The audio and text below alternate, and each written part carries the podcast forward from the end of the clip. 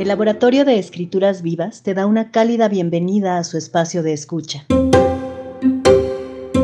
Aquí compartimos algunos de los saberes generados y socializados en este proyecto autogestivo a cargo de Alejandra M. Vázquez. Te invitamos a compartir con el hashtag Escrituras Vivas. ¿No es una, maravilla, La escritura?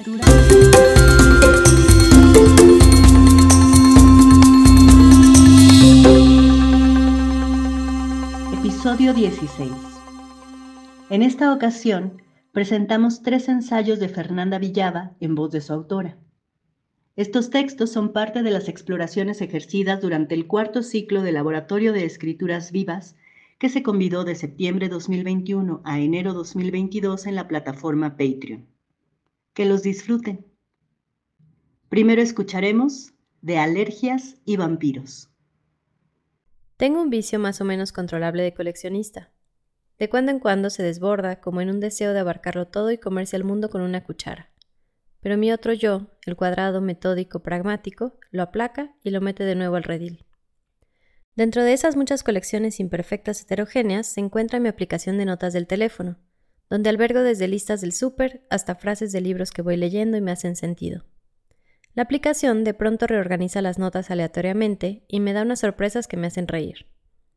Hoy, por ejemplo, tenemos lado a lado una lista de catas a las que fui en Valle de Guadalupe y los vinos que probé, acompañada de mi nota de medicamentos para la alergia y listado de todas las cosas que no pude comer un mes porque no sabía qué había sido lo que me había convertido en roncha humana bípeda en menos de una hora. ¿Por qué son las cosas ricas las que causan alergias? Es un mensaje del universo diciendo que sí hay un Dios tipo Antiguo Testamento castigador y vengador. En fin, que en la lista, alineado perfectamente con Chardonnay, se lee cero alcohol. Imagino a Phoebe Waller-Bridge burlándose de mí con esa sonrisita tan particular que tiene. Notas trillizas alineadas. Escuchar a Paul Oster, Mosquitero Patio Comedor, Jureles a morir. Si tuviera ínfulas suficientes, podría publicar un libro de poesía surrealista y ver con pena ajena a todos aquellos que no entendieran la brillante metáfora detrás de mi obra. Estoy reflexionando sobre esto porque me acordé que tenía una nota de la siguiente conversación que escuché un día de 2019 en Zapopan y me causó gracia. ¿A qué te quieres dedicar? Pues es lo que te digo, que quiero hacer un poco de todo. Pues por eso estás hecha un cagadero. Supongo que en ese entonces yo estaba segura de todo y por eso me hizo reír. ¿Y ahora? Ahora soy ella, la que dice querer hacer un poco de todo y, efectivamente, ese hombre de 25 años de 2019 tenía razón de que uno se hace un cagadero. Empieza a picotear aquí y allá, y a mis 36 no hay energía y tiempo para todo, hay que priorizar. Quiero aprender a pintar, quiero seguir tomando fotos, quiero escribir más, quiero aprender a hacer cerámica, quiero bucear más, quiero poder alcanzar con mis ojos las lecturas que compro y que se acumulan. Deja de comprar, pues, le reclama el lado metódico al coleccionista, que acaba de gastar una pequeña fortuna en fil. Pero, entonces, joven sabia de 20 años de mi pasado, que no sé tu nombre ni recuerdo tu cara, ¿cómo hacemos para hacer un poco de todo y, como dice la frase trillada, no morir en el intento? Ah, ya veo. Aquí es cuando uno empieza a fantasear con ser inmortal y a escribir de vampiros, esperando esa mordida fatal que irónicamente nos inyecte vida eterna para poder hacerlo todo. A continuación, la autora lee el ensayo titulado Estado Civil. El viernes pasado operaron a mi novio. Nos han llamado muchas cosas a lo largo de ocho años. Para el acta constitutiva de la empresa somos socios. Para la asamblea, que presido, él es el secretario general. Para el seguro de gastos médicos mayores somos cónyuges. Para las tías conservadoras, esposos. Aunque me empeñe cada vez en aclararles, como si no lo supieran, que no estamos casados.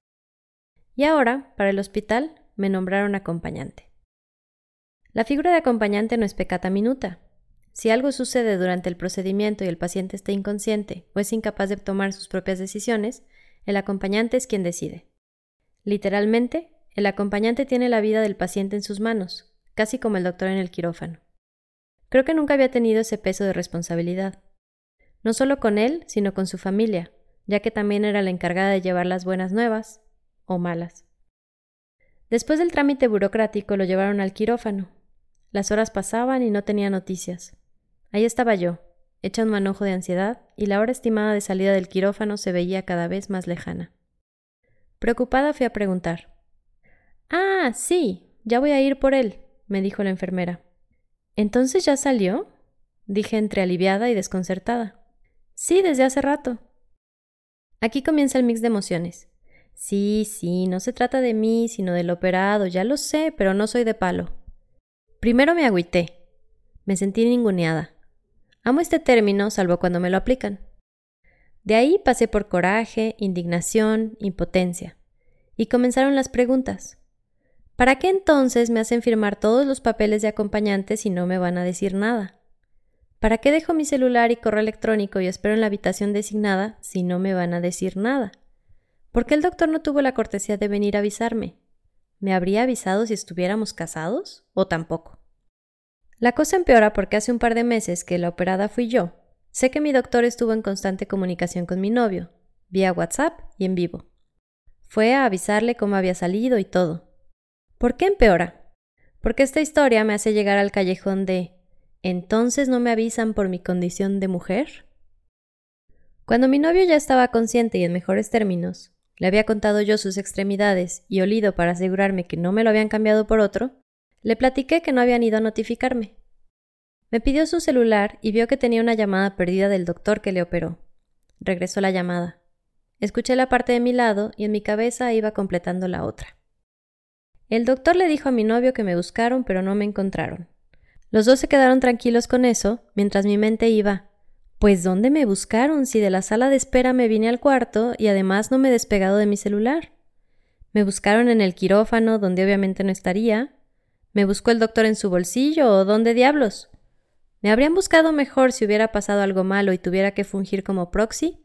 ¿O me habrían buscado igual de mal? Entonces pienso que quizás se deba al término novios y la seriedad que cada quien decide ponerle a la palabra. Y es que claro, esposos es de más peso, ¿o no? Pero si hemos durado mucho más que algunos matrimonios. ¿Y es el tiempo entonces la medida? ¿O cuál es? ¿Qué términos alternativos existen?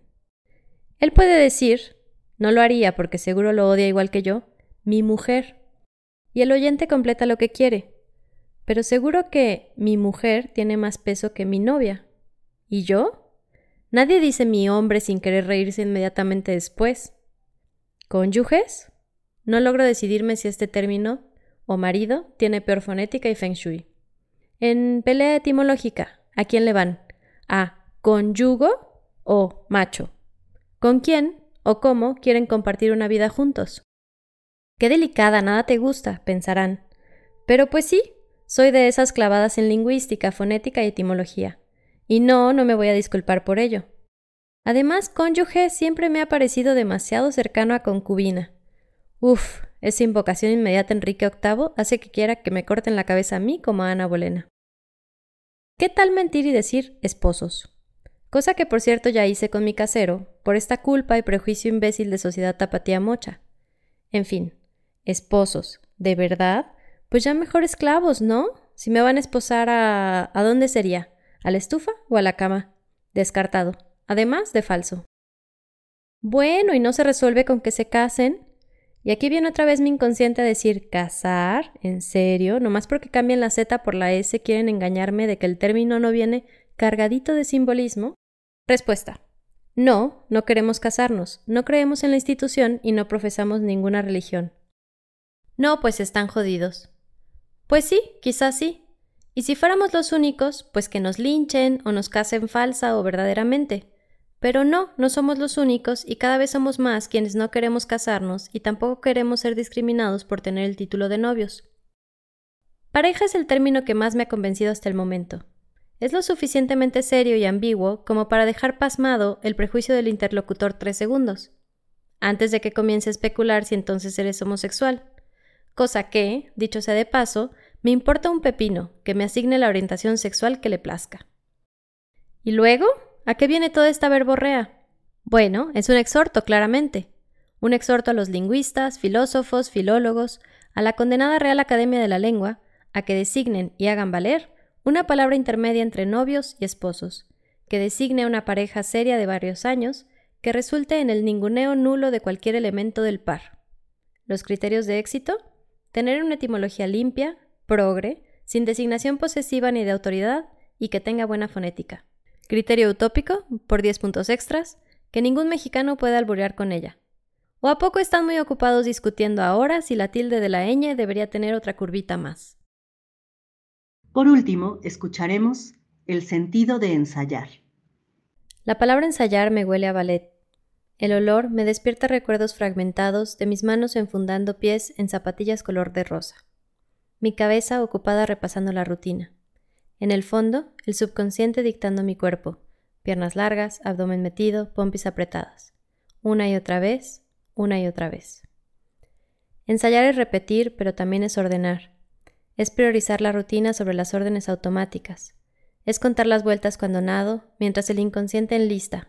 Estírate, gira, uno, dos, tres, respira. Es una sucesión de pensamientos que conectan movimientos. En papel, es ir ordenando las palabras mientras los dedos van por cuenta propia, conectados directamente a la sinapsis del cerebro. Borrar es ensayar también. Es resbalar en un yeté y torcerme el tobillo, es equivocarme en la alberca y tragar agua. Tuve un maestro en la preparatoria que nos prohibía los borradores, liquid paper o cualquier instrumento que se le pareciera. Tachar estaba permitido. Su lógica era que ver ahí esas ideas tachadas, esos errores, nos ayudaría a mejorar. En aquel momento me parecía un capricho bobo. Ahora le encuentro cierta sabiduría. Me gustaría recuperar esos cuadernos y leerlo tachado, lo ensayado. Aprendí en un taller de bordado que añadir la palabra experimental a algo es como obtener una licencia para equivocarse. Expresé en ese grupo de ayuda, que eran mis compañeras de hilo, cómo mi madre me decía que mi punto de cruz parecía cementerio por atrás, y cómo me vi incomprendida cuando pregunté quién diablos iba a examinar el reverso de mi bordado. Quizá ensayar sobre el ensayo es poner en vitrina los nudos que se me hacen al pensar. Ensayar huele también al laboratorio de química, a naftalina cambiando de estado y sorprendiendo a adolescentes imberbes. El método científico plantea una teoría y se pone a probarla, a ensayarla, a moverle un numerito por aquí, un paso por acá, hasta que se prueba como cierta o se descarta por completo. Me gusta la fonética de la palabra ensayar. Tiene un ritmo y una cadencia cuya melodía agrada a mi cerebro. Mientras escribo esto, se queda de fondo como disco rayado una repetición. Ensayar, ensayar, ensayo, tubo de ensayo. ¿Será que el cerebro anda ensayando cosas ocultas cuando nos manda a las 3 de la mañana una canción pegajosa? ¿Qué estás maquinando, cerebro, detrás de esa cortinilla melosa? ¿Estabas ensayando ya algún borrador de ensayo sobre el ensayo? ¿Estabas teorizando sobre mi día siguiente? ¿O tienes algún plan macabro para sorprenderme mañana? ¿Es ensayar una cortina de humo de mi verdadero yo que anda por ahí detrás tramando cosas para mí? Ensayar es autoexplorarse. Imagino a una Fernanda pequeñita, microscópica, que representa mi subconsciente y que he visto de exploradora imperialista del siglo XIX, ojalá que sin los prejuicios de la época. Una vez vestida toda de kaki, la mando a la expedición entre montañas de materia gris, ríos de sinapsis caudalosos y fauna variada, ojalá no cisticercos, a indagar cómo pienso, a observar y documentar en su diario de forros rojos cómo es que la Fernanda Grande, la consciente, conecta la neurona A con la Z, la natación con el bordado. Me pregunto si tendría habilidades de cartógrafa o si el reporte final tendría algún sentido para mí, o si nos haría falta a ambas una piedra roseta para descifrarnos. Lo cierto es que estas líneas son fragmentos de lo que ambas comunican, y al dejar a los dedos hacer, Quizá voy desenmarañando el nudo de ideas y detrás hay una puntada bien hecha que me dice quién soy. Eso es demasiada aspiración. Tachen. Lo que quiero decir es una puntada bien hecha que me vaya dando pistas de quién soy, de cómo soy, de cómo pienso hoy. Ensayar es circular, es exploración, es un detonante a la investigación, es verborrea. Es alborotar a la estandupera que llevo dentro. Es develar mi entramado de ideas. Es borrar, ordenar, conspirar, repetir. Huele a ballet y a naftalina, sabe a cloro, suena a disco rayado y se viste de kaki.